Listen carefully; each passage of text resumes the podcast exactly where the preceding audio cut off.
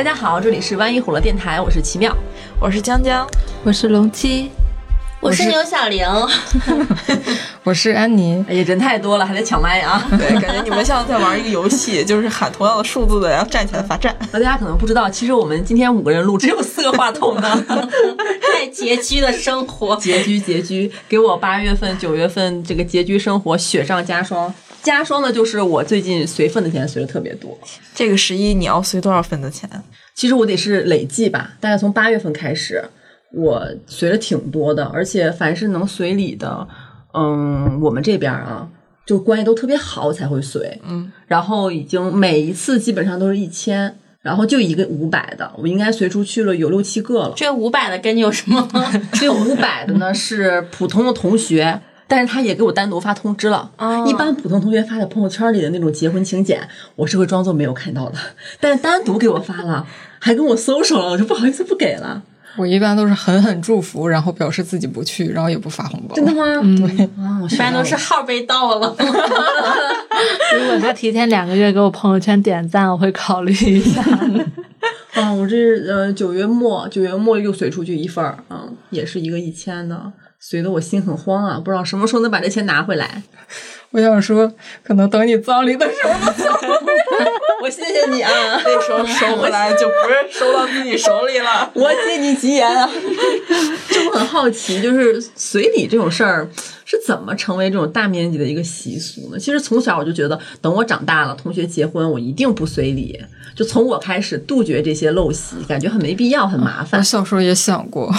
嗯，但这个东西我就不得不哎，就莫名其妙涉及到了一些社会学的一些知识。嗯，行吧。就有一本书，它叫做《礼物》，其实它就是在讲，就是人的这种呃礼物，包括这种随份的呀，它的一个最刚开始的一个由来，就是在某一个原始的一个村落，然后他们就会有一串那种贝壳，然后串在一起的那个手链，这样的一个贝壳的手链呢，每一家会待一段时间，每一家会待一段时间，然后它就是最早的开始的一个礼物的由来，然后就是这个东西，它不只是一个珠宝，不只是一个首饰，它更重要的是联系了每一个家庭的情感关系。重要的是后来改改编成一个游戏叫击鼓传花。对，然后说起来礼金，我还记得我们家办过两次呃宴会。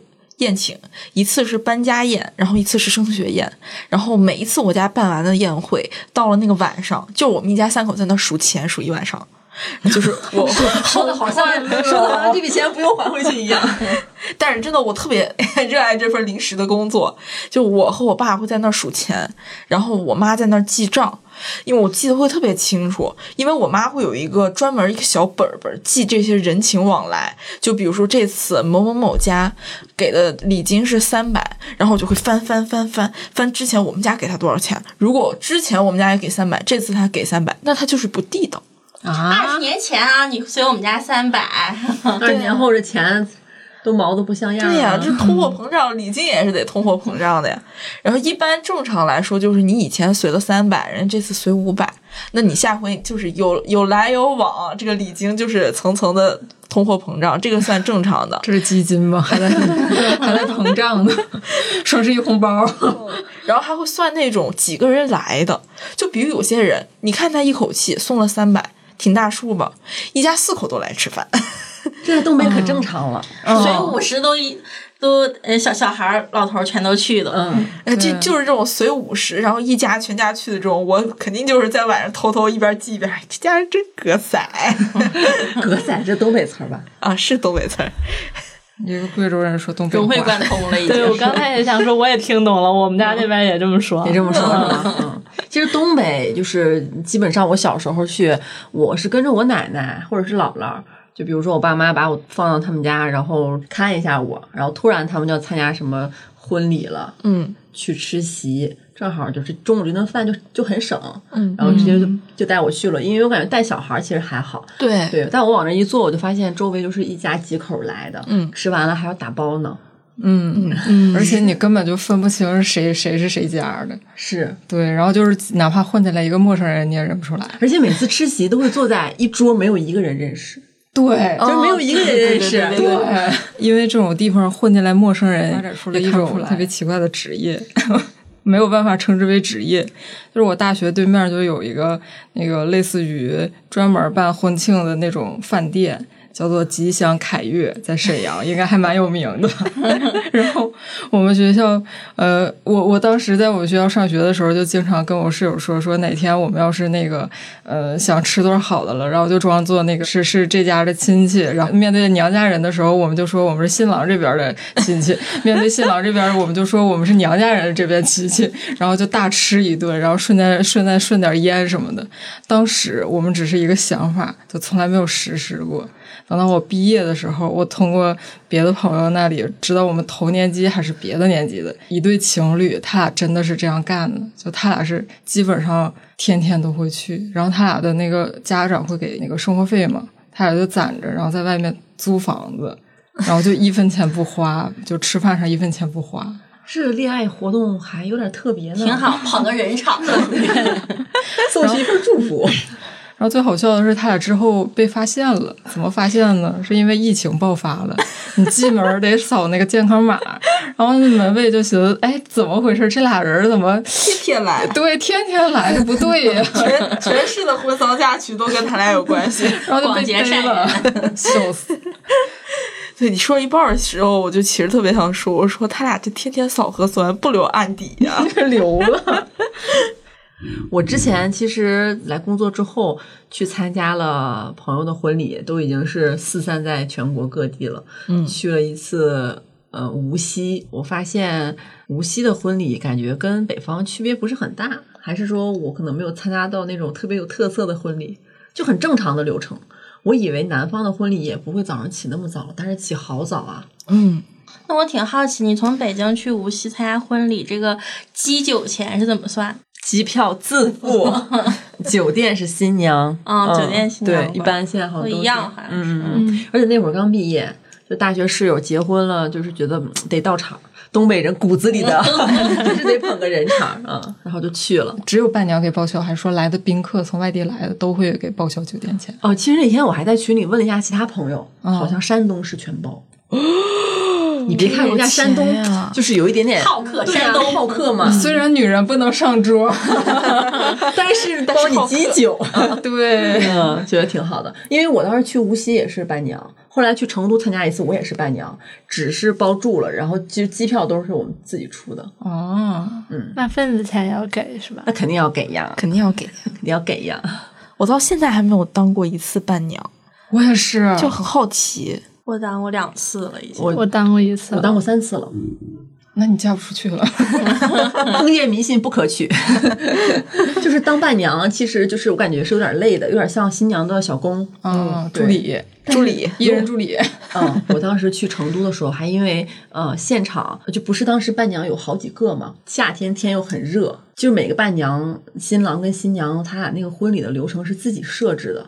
自己就是全程策划的，包括每个伴娘负责干啥，在哪个区、签到区、拍照区、迎宾区，然后什么陪着新娘拎包的，都安排好人了，拉的是表格，我们每个人都知道自己的职责是什么。绝了！这一活动策划，对，整个就是他们自己策划。然后到了那儿之后呢，发现成都实在太热了。我本来是跟我另外一个朋友是在门口的迎宾，来了之后引导他们到那儿去拍个拍立得，写一句祝福，摁在那板子上。流程有些枯燥，站久了脚又有些痛，然后我就溜了。我溜了之后，我那个朋友单独站那儿，然后他就生气了。他后来他以为我去偷懒了，其实我只是去空调房里小坐了一下，这么一那要不偷懒，对呀。其实我原本我的本意不是偷懒，但当我进到空调房之后，我就不想出来了。奇妙的朋友们，下次结婚不要请奇妙当伴伴娘了，他会偷懒儿，他会偷懒儿。呃，真的真的，我就是还是觉得挺累的，而且在东北，我感觉起得更早。在东北当伴娘的时候起太早了，当新娘起的也挺早，啊，新娘有的好像一晚上都不睡觉，对因为三点钟起来化妆。化妆。哎，以前的都不睡，就是头都就是早早就化好了，你就跟那挺着。那造型的头发就是需要弄特别久，嗯。你没法躺下去。嗯，嗯，是吧？对我，我上次听到这种流程，还是说新闻发布会或者是某个明星的发布会 之类的，才会这么这么麻烦。然后新郎其实就是，而且还有一种说法，什么结婚头一天晚上，新郎跟新娘不要见面。嗯嗯，对，我怀疑是见了面之后，新娘发现自己不能睡觉，但是新郎能睡觉，心里面会有些不平衡，然后婚礼就吹了。新郎睡得着呢。对，然后我参加婚礼嘛，就是还会有那种负责你给那个新娘递新郎递那个戒指的，嗯。然后当时其实我那个朋友他安排了我们另外一个朋友负责递递那个钻戒，然后我觉得很怕丢，我们几个都有点害怕。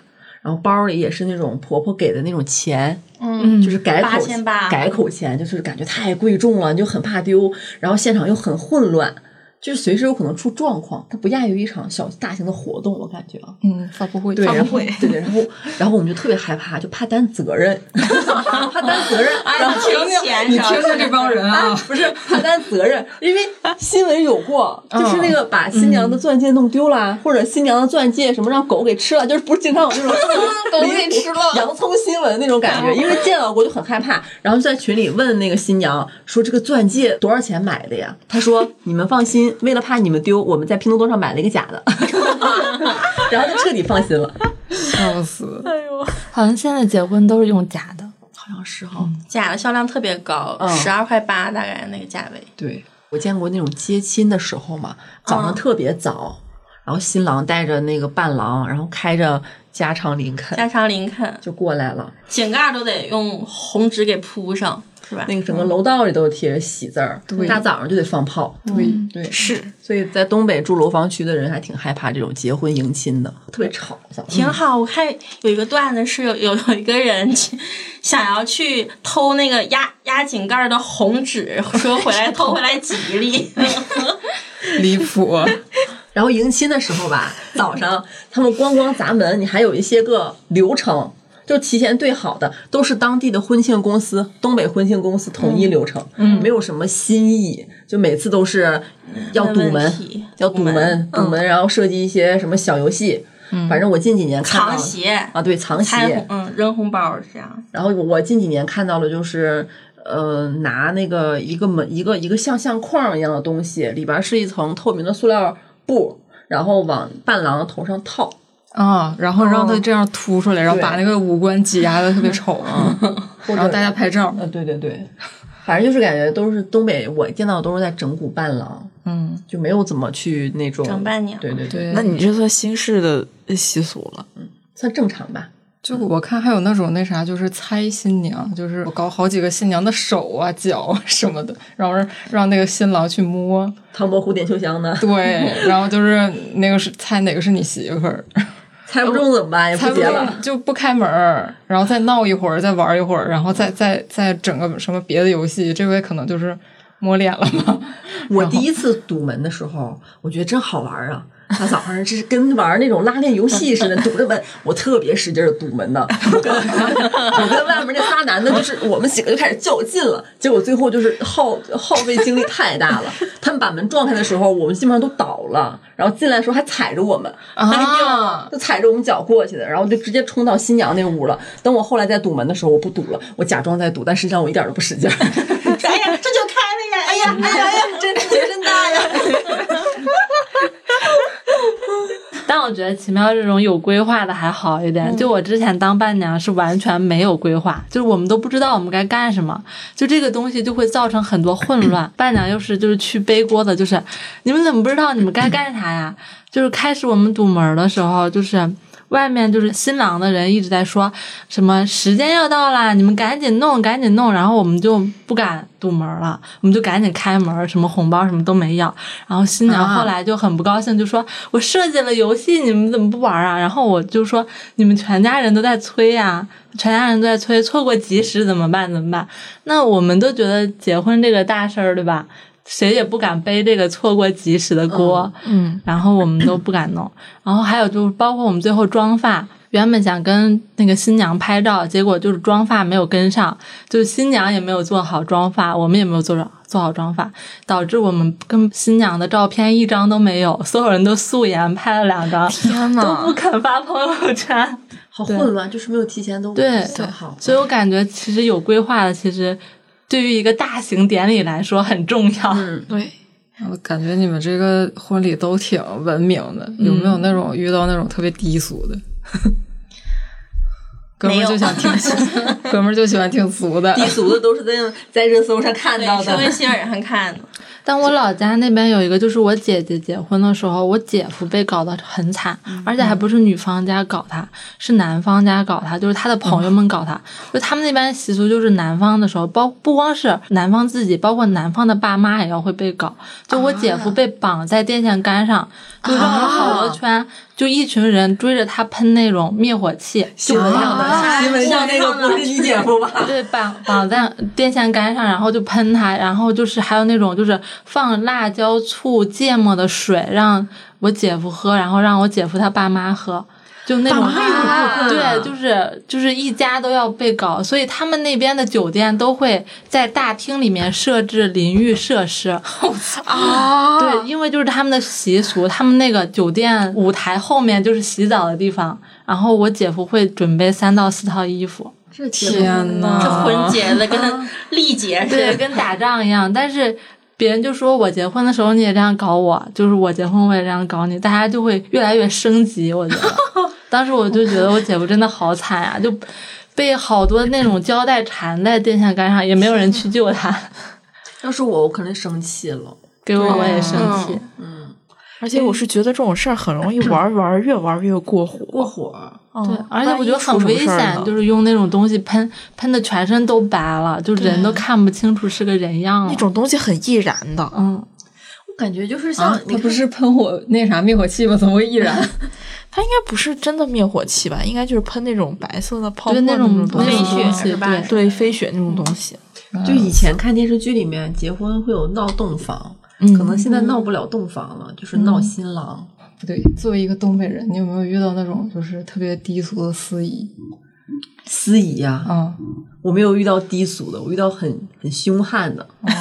还有是凶悍的我在那呢儿发单儿，他说我你卖什么单儿呢？你这当个伴娘又偷懒又发单儿，那就是有的时候咱也不知道新娘彩排，咱也得跟人彩排呀，还得走位，啊，你们还有彩排啊？有彩排。你们这真是大型活动，可累了计划的真挺好的，我我都寻思都彩排了，那你到现场，新娘跟新郎还能哭出来吗？结果能，能，能，专业演员，专业演员。专业活动策划。然后那个结婚的时候，现场我们几个伴娘就是跟新娘都是很多年的小姐妹，说我们想单独，就因为她不是有好几套那个婚纱嘛，嗯，我们觉得有一套最好看，我们想就她穿那套最好看的，我们想跟她拍一张照片儿。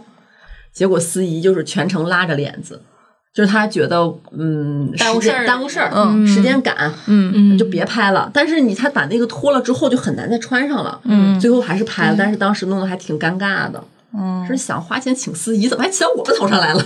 是，就是我感觉婚礼上司仪特别重要。我小时候参加一些婚礼，有的司仪我感觉就是在那个模仿朱军，走那个艺术人生那一套，然后一定要煽情，就是一定要把那个呃男方跟女方的那个父母说哭，就是哎呀要告别了，你们的女儿就要去别人家了，现在爸爸一定会有什么东西想说的吧，然后。东北那种老爷子你也知道，就八竿子打不出来一种屁来，然后就在那儿台上那儿杵着，哎，来来来，妈妈来说，妈妈来说，四姨还得就是化解这种尴尬啊。对，就还有一种司仪就是那种模仿宋小宝的，就很很俗，就上来，哎呀，哎呀妈呀，哎都在呢，就是他以为他自己特别搞笑，对，就是好多那个东北的司仪就是把把自己当成主角，就没有把新人当成主角那种，然后就自己在那上面表演，然后说贯口，说那个顺口溜。这是东北特色了。嗯，看新郎大眼睛高鼻梁，然后看新娘身材苗条似仙女，这种。哎，对对对，兼职过吧，小梁。兼职吧，兼职吧。然后还有那种就是在在比较久远的时候，现在没有了，现在没有了。久远的时候还有那种就是讲荤段子的司仪，哇，就是我看到新闻上哈有一个说那个把那个男男生男方和女方的身体部位，然后变成顺口溜，啊，这恶俗。对，然后还有拿一个香蕉，然后比在那个男方男方下面，然后让女方跪下来吃。哎，这个真的，啊，赶上某大厂团建了，就救了个命了。之后就是据说黑龙江就是出台了那啥，就是婚庆协会，然后出台说，要是再有这种讲荤段子的，就会上那个婚庆协会的黑名单，就以后就吊销你执照，就不让你在这圈里边混了。我还吓死我了，我还怕就是说当天结婚的人不允许他们再次结婚。我在我朋友圈看到过一个，就是要求女生把自己用嘴把那个香蕉皮剥了。嗯，然后那个女生最后就急了，就对着镜头说：“你给我播一个看看。”就在我朋友圈，然后我觉得还挺刚的，然后他还发出来了。对，这种文化糟粕还挺多哈，在这种婚丧嫁娶的这种典礼上面。其实我看过我爸我妈小时候结婚的那个录像现场照片儿，嗯然后有那个弄了一根绳，然后吃吃苹果的，嗯然后这他会拍到周围的人的那个表情。嗯，那会儿参加婚礼，我爸穿那小西服，然后我妈穿了一个粉色的婚纱。然后他们他们吃苹果的时候，能感觉到我爸跟我妈就是新郎跟新娘二位新人的表情还是很羞涩的。嗯，然后周围的人很兴奋，就没有见过人家，就跟没有见过人亲嘴儿一样。对对对对，但是现在其实很多现场，新郎跟新娘都会主动亲了，然后底下的人就是很着急，什么时候发筷子吃饭呀？对对对对，对，这 是我。哎呀，你知道我们那边的所有的宴席开的都特别晚，你五点半之前你要到宴席到场，早上晚上啊，晚上我们那儿都是晚上的宴席。你看这就是地域的一个、哦我们一个一个差别。对中午，东北是中午，对感感觉东北九点就吃完了，早上。早第一优第二优，小对第一优第二优。对，我们一般是就是如如果是婚礼的话，嗯，当天会在那个酒楼底下会做那种粉吃，就是我们贵州有很多种米粉嘛，什么辣鸡粉啊，什么肉肠粉辣鸡。辣子鸡粉，好的，然后什么肉肠粉啊、大肠粉啊，然后就是中午会吃粉，然后基本上就是有的人下午的时候会去打麻将，然后有的人可能就是回家待一会儿啊，或者是怎么样，然后晚上的宴席大概是五点钟就开始入场了。五点钟左右，新娘，然后包括一堆什么伴娘啊，包括一些小孩儿，就开始在门口迎宾了。然后这个时候，大概你五点半左右走进去，你至少要坐在那儿等到六点半，然后他的那个仪式才刚开始，而且仪式开始之前是不会上菜的，所以就是每次就是会饿很久，至少都是要等到七点七点多菜才会上，然后每次小的时候就是。嗯，菜一上上来，我就跟饿狗扑食似的。然后虽然那些菜有些可能都凉了，我觉得婚庆典礼的菜并不好吃。哦，就没有那么好吃。但是我已经被饿傻了都，嗯，就坐那儿等着。成都的婚庆挺好吃的，是吗？好吧，还吃到过串串，我感觉我感觉就王是这么好。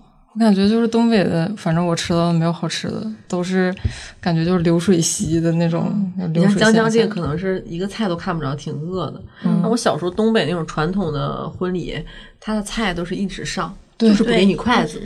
对他就是不给你筷子，他不发筷子，嗯，最后发筷子，最后发筷子，什么时候开，什么时候让你吃饭，什么时候开始发筷子。嗯，那还是先别给我上菜了。所 以小孩都上手抓，你知道吗？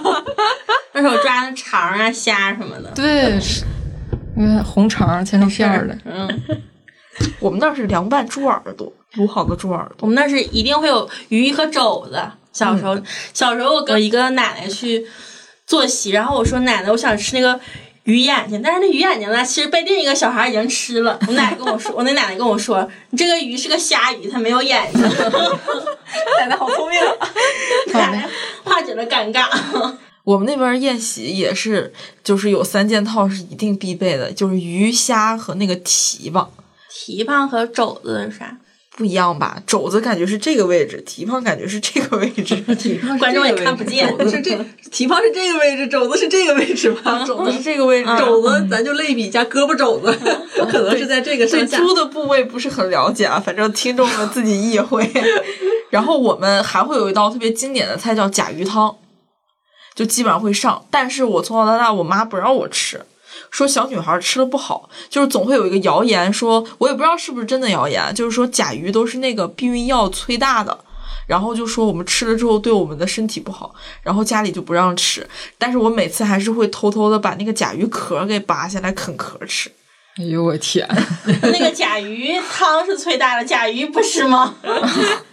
甲鱼是，但是感觉就是壳可能不会有残留物，肉是最大的。反正就是馋就对了。对，馋。东北还有就是那个桌上会有松仁玉米，对，松仁玉哦米皮、大大拌菜你们有吧？有绝对有大拌菜肯定有，东北轻食拔丝地瓜、拔丝土豆、拔丝苹果。对，基本上就是这样。然后还背后背后还讨论，哎，他们家席还行哈，还行，比对对对比上上我全家好，就这样他家说。完了都会比较，嗯。嗯就我觉得东北那个婚席是有那啥鄙视链儿，就是就是你最最底下的就是吃那个正常的东北 东北菜，最顶端吃海鲜。哦对。对。海鲜这两年也流行起来了。海鲜开始流行，我们那边就是因为海鲜特别难过去嘛，是内陆，然后就海鲜越多，然后就是会有那个汤是佛跳墙，那这个宴席的标准就是非常的高。佛跳墙感觉是东北宴席上也不会出现的东西，小时候都没吃过这个。没吃过到，现在我也没吃过。都是那啥红烧大鲍鱼，第八三鲜。第三鲜，第第三鲜儿都是东北锅包肉，都东北都是东北菜。我家那边会有一道丸子汤，就是最后一道，就证明你可以撤席了，你可以走了。就上完之后，就说明就是没菜了，结束了。好优雅呀！就是玩是吧？就是对丸谐音梗丸是吧？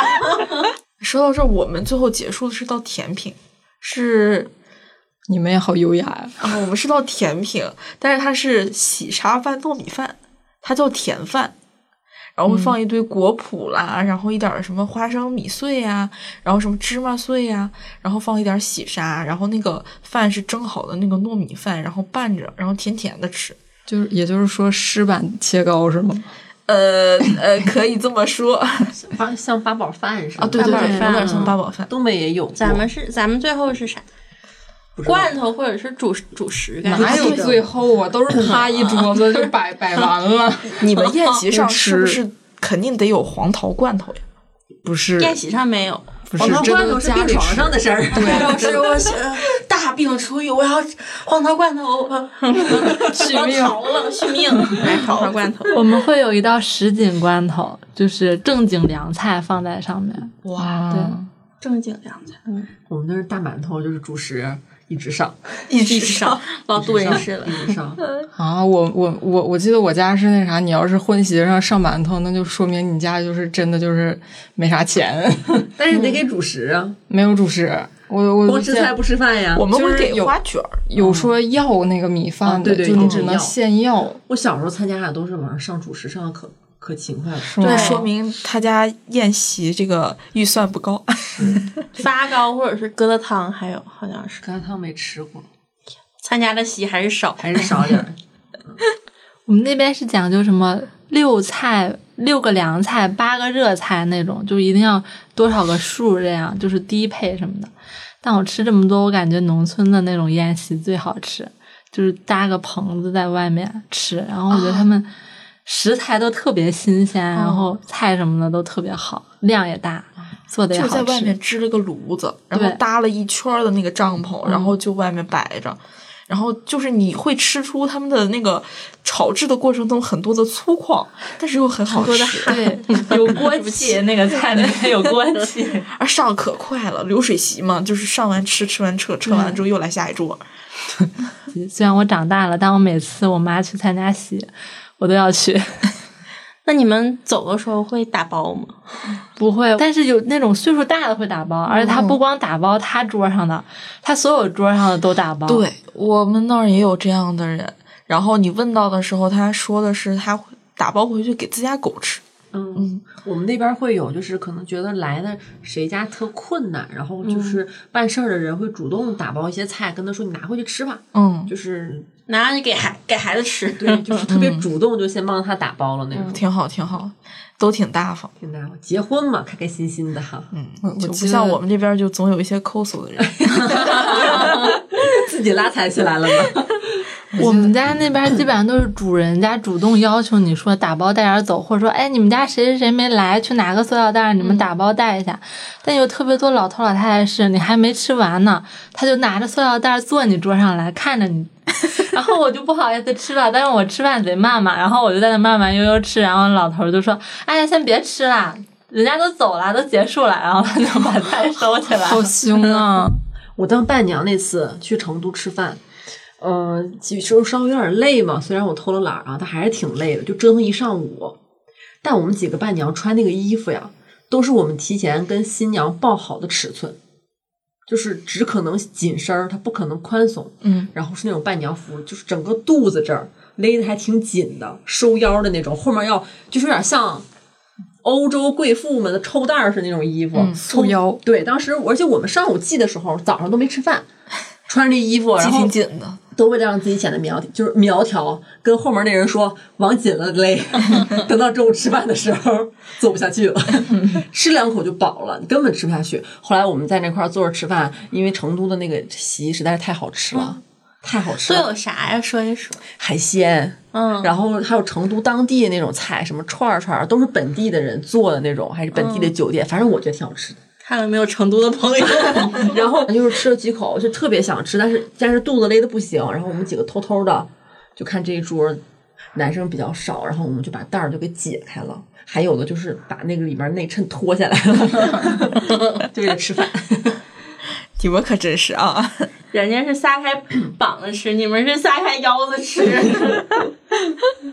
我不知道你们会不会就是发现你你们那个你们家那边会不会是进去之后，然后每一桌都有那个酒，都有饮料，但是吃着吃着，然后所有的酒都跑到男生桌那边去了，啊，有嗯，有，然后最后最后什么都会剩，但是酒一定不会剩，尤其是最好的白酒。对对对。然后还有一个事儿，就是我刚刚不是说到说，我觉得我们那边人有点抠搜的嘛，是因为有一个事儿，就是我当时一个朋友他升学宴，然后其实他家庭条件一般，但是他有一个舅舅，那个舅舅呢，就是平常就是爹味儿十足，然后 就是条件反正看着挺好，然后去他家参加升学宴，一分钱礼金不给，最后回家还顺手带走了四瓶没开封的白酒，然后这个事儿就广为流传。这心眼儿太多。对呀、他那舅舅就表面上挺，哎呀，表面上就哎呀，我们家大侄女儿什么的，那实际上就不这样，实际上礼金也不拿，拿四瓶白酒，要不然为啥我们一家三口大晚上输礼金呢？我前两天朋友圈看到一个女孩，她去她二舅家随礼，然后她拿的是钱嘛，放红包里，结果把银行卡也送也送进去了。然后半夜跟她说：“二舅，我的银行卡你能帮我找找吗？就在那个礼金里面。二舅，你倒是回我呀！”是这样，太大方了啊！很好笑，密码没写进去。没写进去。二舅说：“我心领了，你把密码告诉我就好了。哎，我想起就是之前特别火的那道题，你们记得吗？啥呀？他去他舅家，他舅家孩子结婚随礼，他兜里没带钱，嗯，五百块钱那个，对，管他舅借了五百块钱，管他舅借了五百块钱，然后随了礼，然后最后又还给还给他舅五百块钱，五百块钱。嗯，然后就问这事儿就是对不对？然后很多人就说，这不就等于没随吗？是吧？对，”嗯等会儿算一下啊，就是没随吧？你看看，完了，啊，随了呀，他不是跟他他舅舅家办事儿，嗯，他舅家办事儿。你你你你舅家办事儿，你去你兜儿没带钱，你管你舅借了五百随上，过后你又还了五百给你舅，来来来，这道数学题啊，来我们来解析一下。这道题总共分三步，首先是他朝着他舅借了五百块钱，这个时候就减五百，然后这个时候他又随了五百给他舅，那就是减五百加五百，那就等于零，对不对？然后这个时候他又把五百块钱还给他舅了，是不是加了五百？所以哦最后还是随了五百。了。嗯，真有人会能做错呀！没想到我怎么想到呀？我以后参加你们的婚礼一定要带钱去，不能跟如果这个事儿成立的话，你想想，那以后大家去随礼是不是兜里不用带钱了？哎，有道理。但是其实我们那儿现在就有特别多那种，我爸我妈平时去参加什么，就是参加什么事儿，嗯，然后就有远道的或者是不想来的人就说你帮我垫上，啊有。嗯。这样的情况，其实挺经烧个礼常发生。对。但其实现在你微信转个账就行了呀，对呀，对呀、可能就是要现场写账。对，就现在好像老年人就是喜欢现金，对，然后记账，嗯，对，我小时候我姥爷是呃会写毛笔字。哎，我爸也是。哎，巧了，你爸不会也是去别人家办喜事儿，时候在门口收账那个吧？我姥爷也是呢。我爷爷也是。哎呀，巧了，反正就是 在门口整一个大纸，你用毛笔写啊，得用毛笔记账。嗯，你们仨这文艺世家呀，这是。但我感觉就是因为写这个，所以大家就是随份的时候都会提前商量。就我们家那边随份子之前，就是好多人都会给我妈打电话，嗯你们家随多少呀？我们家随多少呀？就大家商量出一个平均值来对，就谁也别多，谁也别少。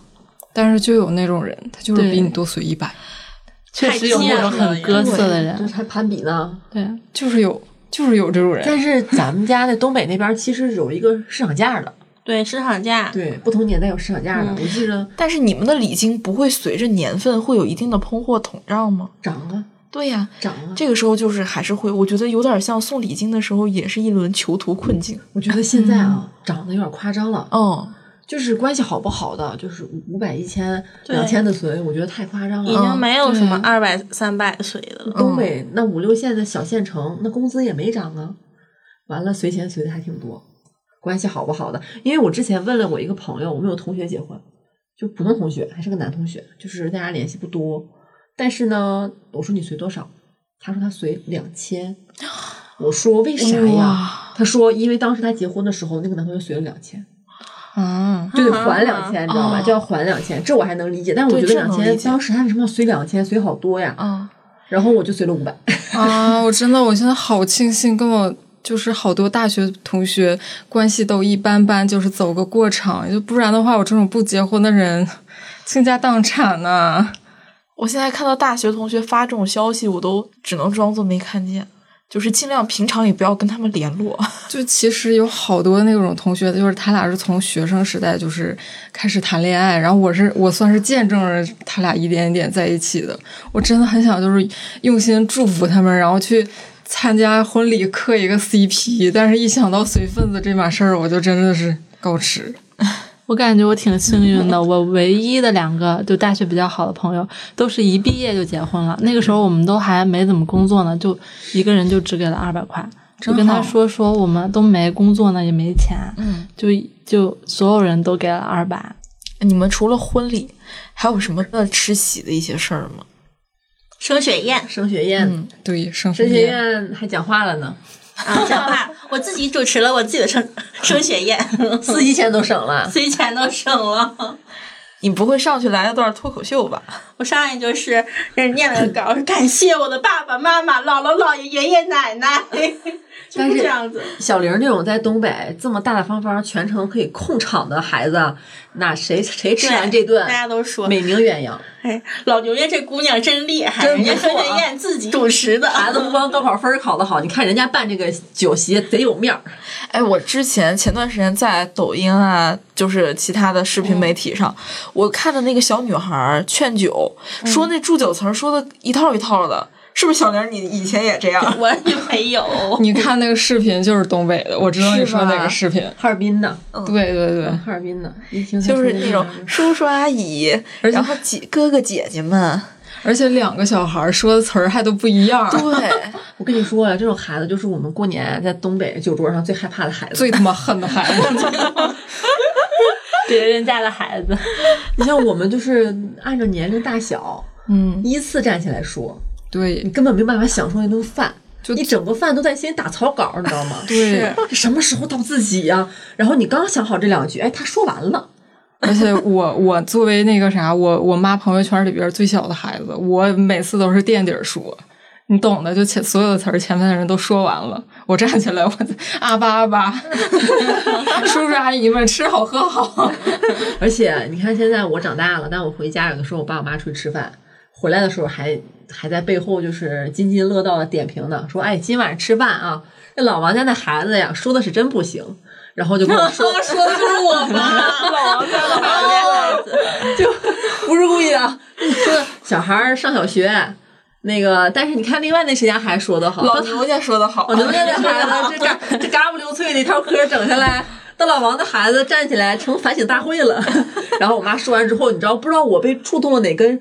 就是我，反正我就被刺痛到了。我说妈，你别这么在背后说人家孩子啊，都不容易，都不容易。都不容易干啥呢？带入了，带入了。因为我现在回家，我都快三十了，我还要在孩子那一那那一行列里面跟他们一起依次站起来发言呢。啊，只要没结婚，就是当孩子，是，然后当孩子你就要发言。哦，我不我不知道为啥，就我我妈现在我妈现在朋友圈就是突然间变得非常的。就是体贴人，就是原来的话就是，哎，有请谁谁谁，我们讲一段话吧，来来来，那个提一个。然后现在就回家的时候，就是就是在一桌人吃饭，然后呃说那个让我起来讲话，我说不了不了，然后说啊、孩子内向不爱讲话，来下一个下一个，哎，那你碰到这样的桌上的人还挺好，就突然间体贴了，就没逼着你起来说。对，以前都是逼的，可能也也是发现老王家孩子不太行，老王家孩子这事儿传出去了。放弃了。可能跟反腐倡廉有关系。我跟你说，我我还记得我大学升学宴上，嗯自己写那个稿儿，哎呦我，哎呦，就是其中有两句啊，现在想起来就是在讲什么呢？反正就一顿跑题。我当时想上大学了，我要离开东北了。其实也没离开，反正我就离开这个地方了嘛。我离开我们县城了，我在我在顶上，我还自由发挥了几句呢。我想这这这脱稿太有面子了。然后我说了一句，我特别喜欢家乡，山好水好 人好。咱家有山吗？我家那儿有。我家那儿也有。对，就整了几句大词儿，但实际上一点都不好。这个词儿写的，我现在想起来就想，嗯，我现在想重新写一份儿，然后穿越回去再念一次。哎，你可以现在说，那不了不了不了。整段脱口秀。小明还记得你当时咋说的吗我？当时就各种词，雄关漫道真如铁，而今迈步从头越。然后就这样，我不愧是你，不愧是老牛呀，然后就是最恨这种小孩了。对，叔叔阿姨，呃，哥哥姐姐们，感谢你们今天能参加我的升学宴，我以后一定怎么怎么样，就这么说。天哪，天呐，一般太好了。一般我参加这种小孩的升学宴，我都啊不想听，痛苦面具。对，痛苦。原来就是你。但是我参加过最跑题的，就是讲话最跑题的，就是我高中同学，他是当时初哎不对，我初中同学，就他当时是初中考高中，然后办了一个升学宴，我家多早把份子钱收回来呀！还整的还挺大。然后他当时上台讲，就是怎么说呢？上台讲话，他发现哎，这个音箱不错，话筒不错，我即兴演唱一曲吧。然后他唱了一首梁静茹的《问》。梁静茹的《问》里面有一句歌词是是什么呢？我找一下啊，是如果女人等到夜深，无悔付出青春，她就会对你真。初中唱的，对，然后就早熟啊这孩子。就是当时真的就是这首歌在我们画室真的非常的流行，他当时唱的就是非常怎么说非常投入，非常深情，底下的坐着各种老师长辈，就才艺表演对，这已经不是才艺表演，我只能说，太外向。就是相当于是出柜自己早恋。我还帮我同学主持过升学宴，因为他他们家是在农村，然后我想唱一些比较大家听得懂的歌，然后主持完之后我唱一首《走天涯》，就是我觉得很很合适当时那个氛围。你看，你的脚步流浪在天涯，我的思念跟你去远方，就很合适当时那个氛围感，是吧？挺烘托气氛的。小玲这一开嗓就是司司仪的命啊，司仪的命，司仪的命啊。但说真的，我还挺羡慕你们，就是感觉你们的升学宴是你们的主场，你们还有司仪什么的，啊还有主持，还能说话。但是我跟你说，从小就锻炼你们的演讲天赋。这种发光的前提啊，是你的分儿是多少啊。对 你那边你得眼里有光，对，考大专都这样。但是那个有的分儿实在特别低，就表面上大家那个一片开心啊，但实际上这都去之前都会议论嘛，这半点分儿，这点分儿考这点分儿还半呢。是是是是，最好笑的是我那个初中同学考高中，这个高中还不是高中，是一个中专。还是反正是还有学上。但是，一般比如说孩子考特好，什么清华北大啊，我我就是举个例子，就可以媲美这种高等学府的。嗯，那吃饭的时候，现场去的父老乡亲。一心都不在吃饭上，孩子说的每一句话，他们听的都很认真，对就想看看人家的孩子是怎么培养出来的，对考清华北大也不用像我这样了。不用自己主持了。对，我们那边不管考多好，都是吃饭，也就是没有任何仪式，也没有任何司仪，就是到点了就过去吃饭，然后大家聊聊天。我感觉就是我们那边宴席是我爸妈的社交圈儿，哦，就对人我全都不认识。也不认识我，也不知道他们家小孩儿其实多大了是谁，然后他们就过来吃饭，跟我爸妈聊聊天什么的。当时我妹妹就考的也不是很好，但是她办了一场特别大的，就是包了整个饭店，有我觉得有二三十桌吧，全都是我姑父工地上的工友们，就大家都在那边吃，就感觉像一个他们公司团建，就是一个契机把他们召集在了一起，然后大家一起吃饭，就跟他考什么，他干什么都是一个噱头吧，就感觉是那样，就完全没有任何。表达自我的机会，还挺想当着所有人面去敬个酒什么的。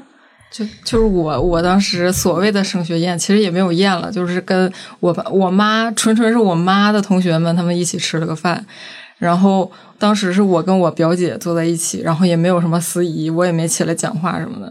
然后当时我妈有几个同学喝多了，然后就说想要跟我喝一个，然后她就跑到我这桌来，因为坐了几个小孩儿。她不知道哪个是我，然后随便领了起来一个，我姐就喝了一个。感觉这两年受疫情的影响，还有政策的影响，这种大操大办的就变少了，少了好像都是那种就是偷偷的请一两桌，然后其他人就随份子。我听我妈说，现在是现在不是不让一起吃饭嘛？然后你比如说你随五百，但人家给你返五十，这五十就是你的饭钱，啊，就是这样子的。我听我妈说是这样子。哦，还能这样？嗯，对，就是你哎呀，嗯，那我微信随出去这么多，怎么没人给我返钱呢？你要去，那也不好去要不吧？五十也是钱呢。五十也是钱呢。主要是你说，你，像我们这种在外在外面工作的，家里面的什么升学宴呀、什么婚礼呀，你没有办法回去，你不能每一次都，呃，自己出个路费，然后再回个家，还要请个假，请个假可能还要扣工资的。嗯，嗯，而且包括现在这个疫情情况，我有同学结婚都两年了，到现在还没有办婚礼呢。是，对，就刚才我就说啊，我们可能要录一个这个主题。然后我朋友也是，他都已经领证三年了，都没办上。他跟我说，随别人结婚随出去那些钱，他们怎么也不知道还给我呢？一定要办婚礼才还吗？我说那确实现在没有领证给钱这个习惯。对啊，你得有一个仪式，这个仪式上让大家拿着礼金，然后过来就不管真心还是假意吧，然后祝福祝福，有一个仪式，好像才感觉这个事儿真的是水到渠成了。他俩之前每次要回东北办婚礼，嗯，都赶上疫情，然后机票退了两次，然后今年呢就也说不好嘛。但其实也不少也都在东北办了，但是他爸他妈已经放弃了，然后就跟他说：“你俩抓紧去把婚纱照拍了吧，到时候把照片传给我，我做个 PPT，你俩不用回来。”做个美片，反正就是大屏幕滚动播放，然后把饭吃了，钱一收完事儿了。对我甚至有想过，就是如果我以后要是结不上婚，那我要不就找个假的人，然后他就跟我拍一个婚纱照，然后我就邮寄过去。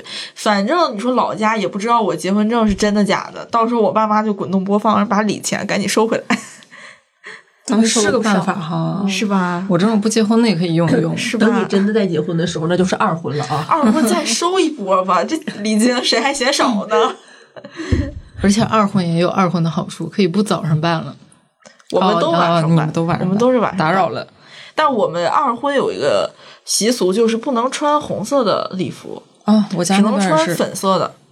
我家那边也是，而且而且我家那边是，嗯，一般一婚都是早上办嘛，贼早，然后二婚就只能是下午。还有这么个时间，嗯，我有个姨姥姥，他们家有四个男孩儿，就四个舅舅，那四个舅舅能办了二十次婚礼，就是有二婚的，有三婚的，就特别神奇。每次看我妈说 他们家以前 是收海也不知道为啥，他们就是这礼金我羡慕。也要办。但其实是不是，如果有的人随太多次就不想随，就就可以不去？对，是啊，肯定是我妈说，怎么他家又结婚了 又离了，又离又结了。结了。你像还现在还有满月酒，嗯满月酒还有什么那个乔迁宴，嗯，对，乔迁咱宴，家也得随礼，这是挺我们那边还有寿宴，对，嗯，嗯，就我我去过的一个最奇怪的一个寿宴，是一个越战老人的那个九十岁的那个生日的宴。他本人其实不重要，但是他主要是他当时后来找那个老婆给他办的寿宴，会请一个管弦乐队，然后在大厅里面拉两个小时，拉完了之后上去了之后，宴会之前先给大家放一个小时的对于这个越战老人的自己自费出钱拍的纪录片儿。然后就就是全场坐那儿就看，也不上饭，然后大家就这么看看一个小时，看完一个小时之后上台来，每个人发表感言，啊但是只有这个老人没什么话说，然后就感觉我当时感觉就挺离谱的。有点像他的自传。啊，对，这自传也挺费人的，这个是。哎，你你们参加过婚礼，就是各个地方的这么多环节，你们自己最喜欢的环节是啥？吃饭。这么简单粗暴。我喜欢开席之前，然后可以。以前我是吃糖，后来我就开始抽烟。真是大胆的。因为婚礼他们办事儿情，办事儿烟基本上都是华子，你知道吧？然后开始都是好烟啊！拿烟出去抽，我觉得、哦特别好。门口全是大爷，你跟大爷站一起对抽。对对，我大爷点个火，谢谢。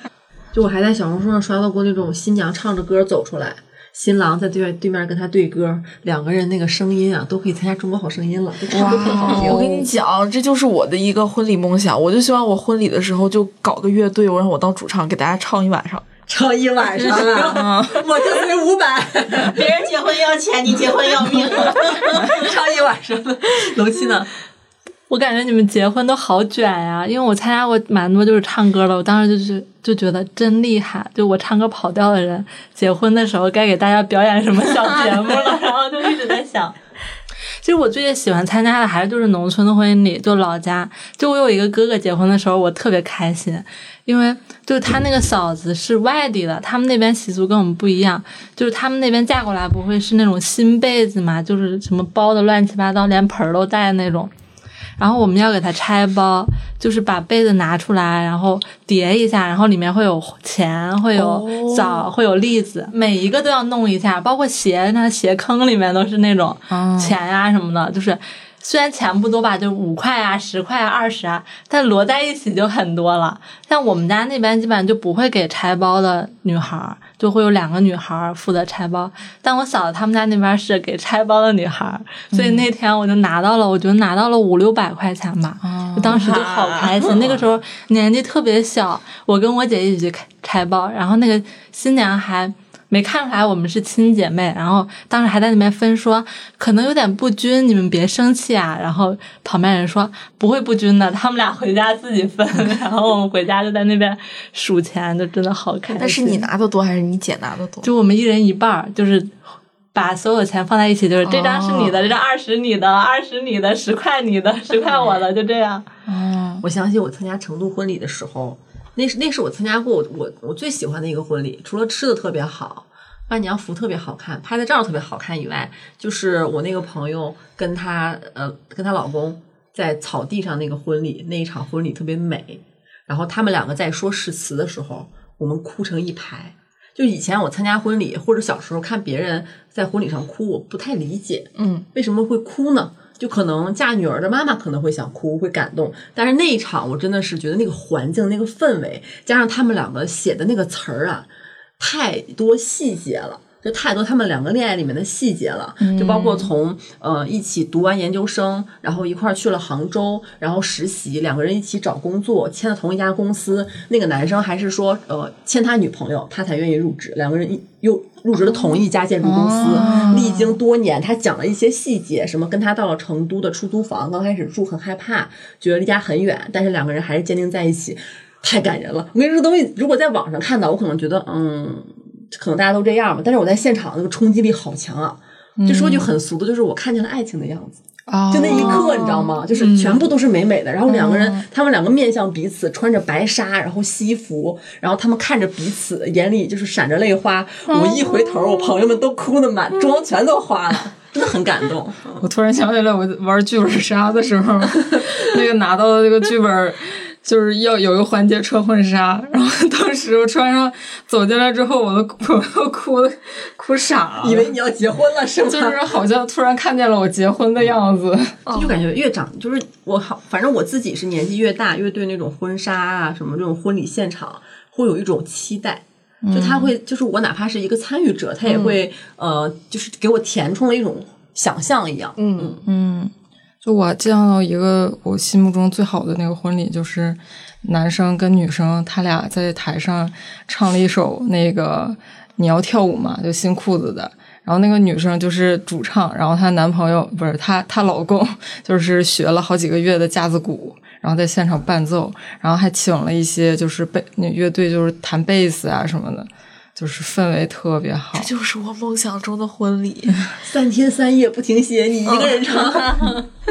他可以，好，我们说了这么多开心的婚礼的事儿了，那咱今天还有一个丧葬，丧葬部分压轴了啊。聊聊葬礼，哎对，聊呀，聊葬礼，就是人生嘛，有结婚也有死。对，咱就就俩事儿。我觉得这个龙七那个最炸，那我要放最后说，还是现在就说？说吧，现在说吧太想听了。先说点就是简单的流程，因为我感觉我们那边流程跟你们流程不太一样，就是还是就是农村老家那边，我觉得葬礼是比婚礼办的更大的，就葬礼基本上全村人都会去，或者半个村儿都会去。然后开始就会说，但我们那边也有一些陋习，就是像一些磕头呀什么的，就女生不可以磕。就我记得我有一个舅妈，就是她去世的第二天，就是有一个要把她抬棺的过程。抬棺路上要有人喊那种哭灵，然后男的要跪，然后女的不能跪。但那个时候她就喊的时候，我就感觉我的膝盖有点软，我就很想跪下来，然后我就跪了一下，然后我妈就赶紧把我拽起来，就说：“你别跪，你不能跪，都是男的跪。”然后还有一个就是。把人埋进去的时候，你要进你们家坟地，因为坟地都是家里的地嘛，也种庄稼什么的，就女生不能进坟地。我当时有一个，我们村有一个女孩，我觉得她特别惨，就是他们全家人都死了，最后就剩她爸了，她爸也过世了，就是她相当于经历了她爷爷奶奶、她妈，然后她爸他们四口人的葬礼，但她一次都没有进过他们家墓地，就是在他们家亲人埋的时候。哦然后那个女孩就站在我旁边，就目送着她爸，就是一群人抬着她走进了他们家地。当时我那个时候，我的心情真的，我就想拉着她，我说走，我们去，然后就有就有那种冲动，就嗯，就还就特别难受。当时那种就是如果说遗体告别，会有那种火葬场遗体告别，女生可以去吗？也不行，哦，对，就是基本上就是去火葬场回来，然后赵王什么的，基本上都是男的在主导，然后女的在后面走。我们那边就是从火葬场回来会有一个在全村游街的过程，有点像电影里面就是有很多纸扎的小人儿、纸扎的木马，有特别多人打那种很高的灯笼。亲孙子、亲儿子抬着木马、抬着小人走在前面，然后后面就是偏外的亲戚和女的走在后面，然后最后面就是有十几个人打那种大灯笼、纸扎的灯笼，然后围着全村走，走一排就走好多圈儿，就是召唤加过这样的亡灵的那种。对就是每个人，就是每一家，就即使你跟他们家不是亲戚，就是从你们家门口路过的时候，大家都会走出来看。然后像亲戚的话，就会拿一个火盆，然后磕头，然后让他再过去，就仪式感特别重。我感觉就比结婚要仪式感重很多。还有一个就是歌舞文化，我们那边也比较盛行，就基本上就是歌舞文化才体现出一个就是你对你们家过世这个人的重视程度。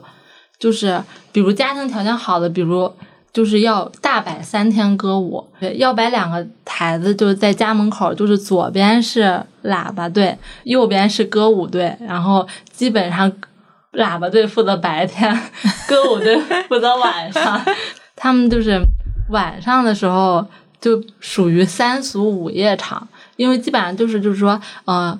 丧葬的队伍去那种赵王的时候，基本上老家就没人了，就有一就会那种歌舞，他们就会比较放肆，基本上就是穿的特别少，皮裤那种高筒靴，然后蕾丝上衣什么的，然后就开始跳舞，就基本上男女热舞，先对唱再热舞，一边唱一边脱呀什么的，到最后可能脱的就可能只剩一个小吊带儿啊，要不然就是整绝活儿。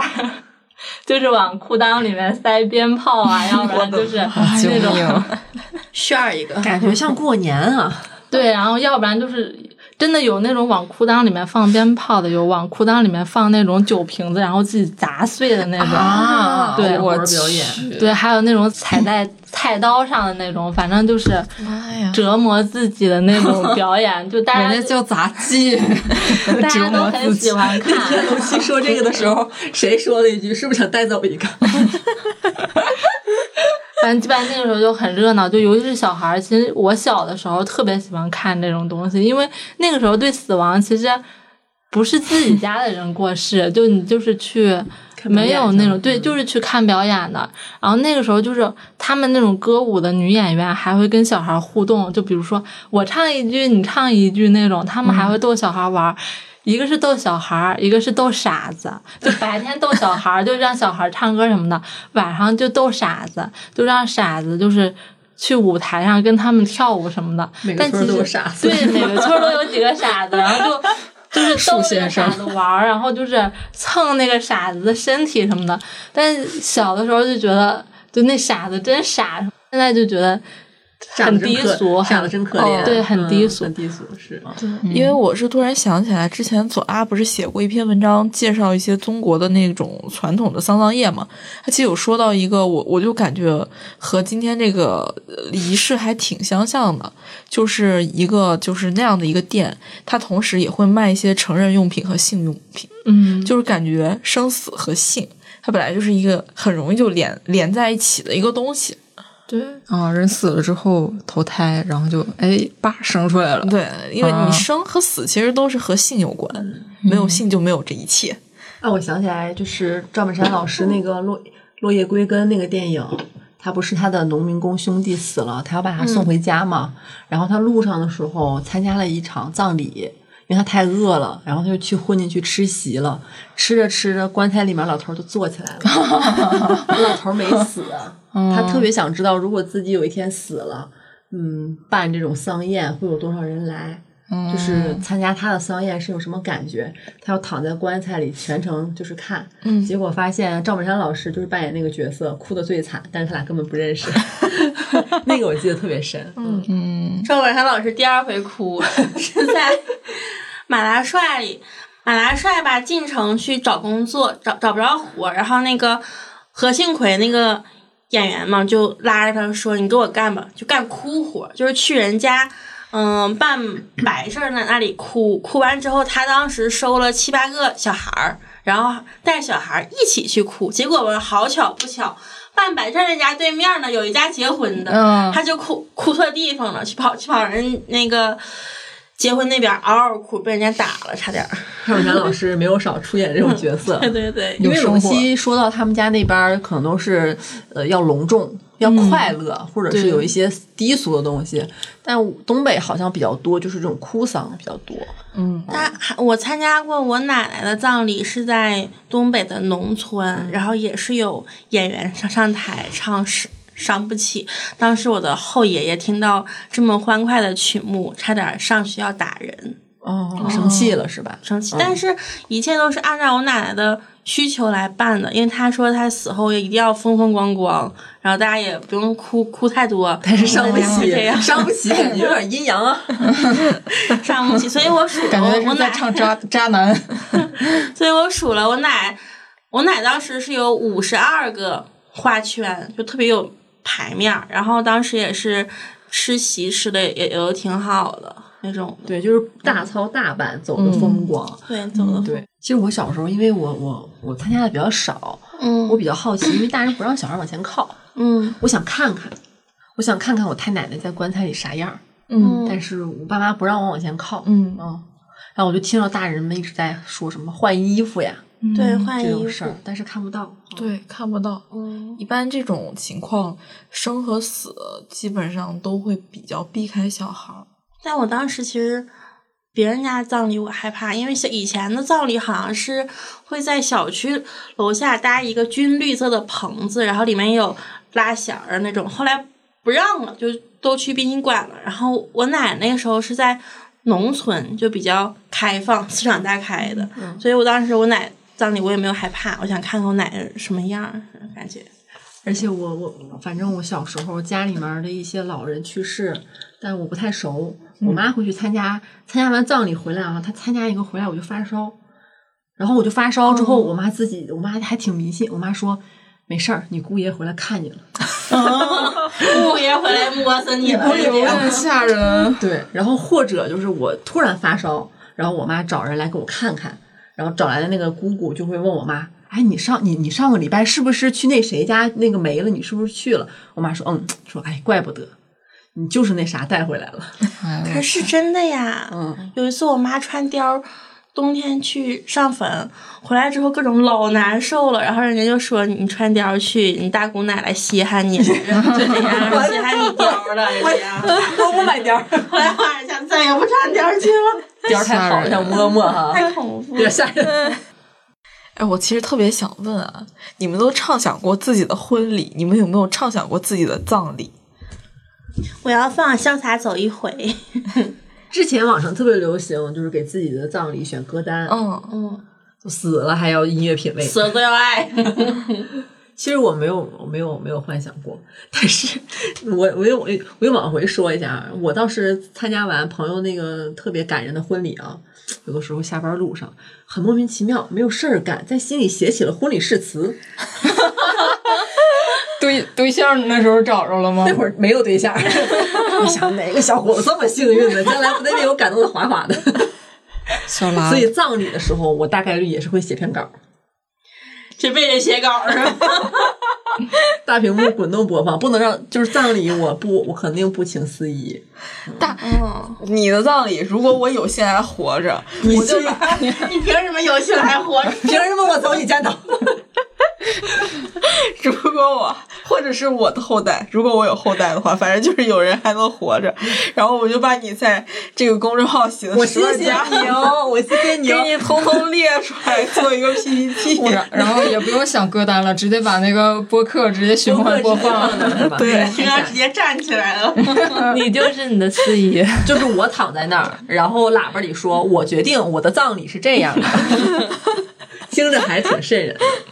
就我自从看了《人生大事》之，我本来就是对对自己的葬礼没有什么想象，我就觉得随便把我撇哪儿都行。然后我看了《人生大事》之后，我就对那个《人生大事》里儿那个葬礼非常动心，就是把自己种草了灌对种草了，就把自己灌进那个烟花里，然后一声炸上天。哎呀，我也是。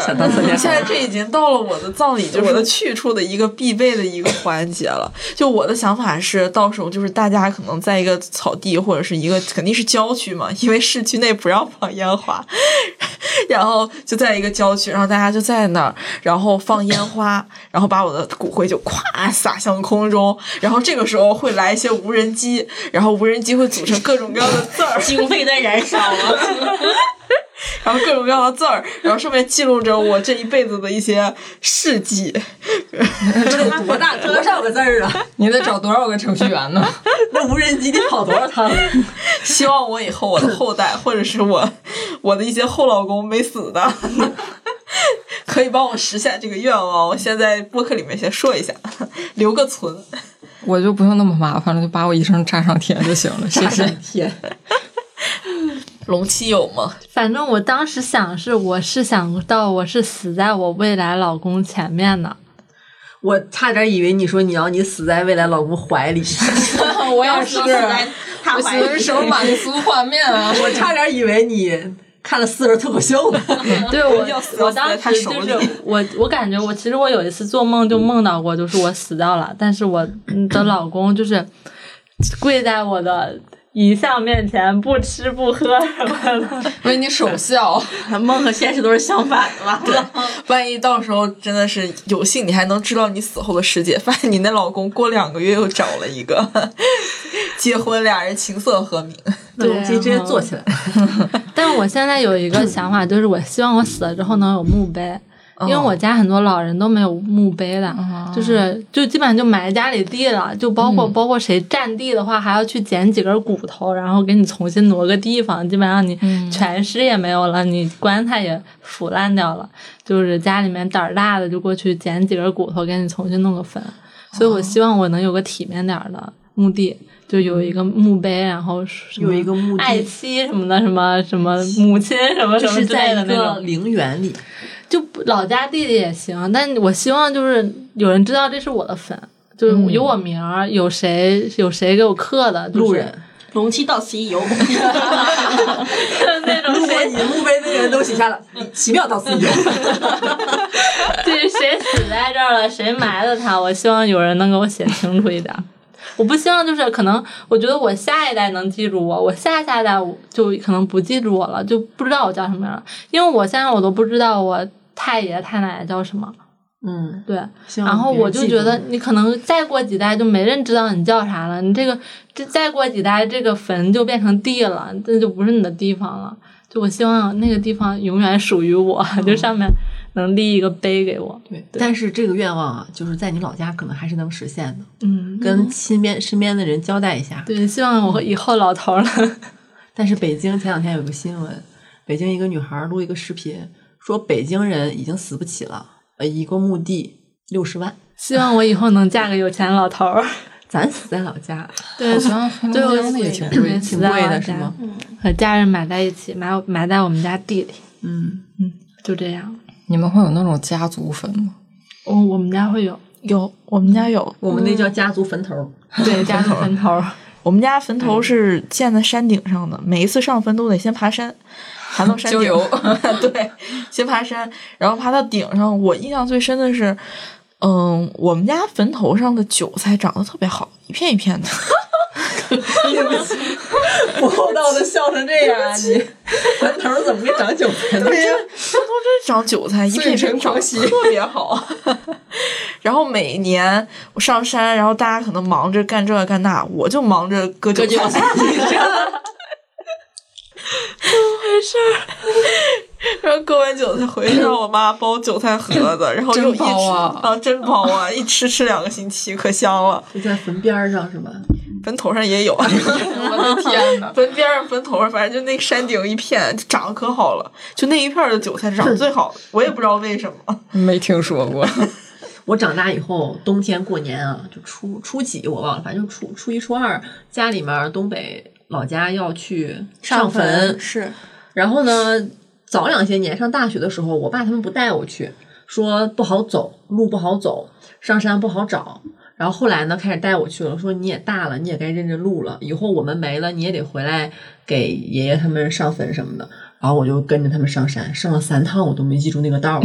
东北那冬天，你往前一看都是雪磕都是雪磕子，全是白的，你根本找不着，对，根本记不住。我就寻到时候我得插小红旗儿，就是一路这样找上去，因为是没有路的。嗯，还得背一个麻袋去，然后里面装上纸、金元宝，然后一定要揣打火机，千万不能揣火柴，因为真的点不着，特别冷。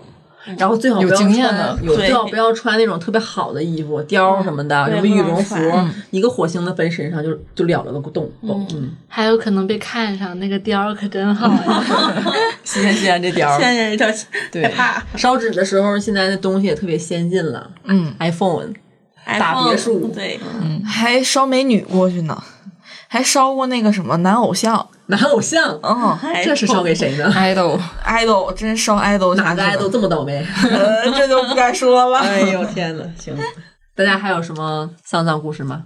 我就是参加的我家人的婚礼，不是我家家人的婚礼，罪过呀！我参加了我家人的葬礼，然后他是有信仰，这个好像不能说太全，嗯。然后他跟别的那个东北的老太老头老太太走的时候就不一样，别的东头东北老头老太太可能就是要摔盆儿，然后要哭丧，但是我家那位就是我们所有人到了火葬场之后，然后所有人就是嗯，面对那个遗体要告别嘛，然后就进来进来一对呃，他同样信仰的那个老头老太太，我们几个就围着那个他的遗体一起唱了一首歌，然后就结束了，很简单，很感人，很 peace。对，就是像这首歌就相当于是他们那个信仰的呃长亭外古道边，这首歌你还记得叫什么？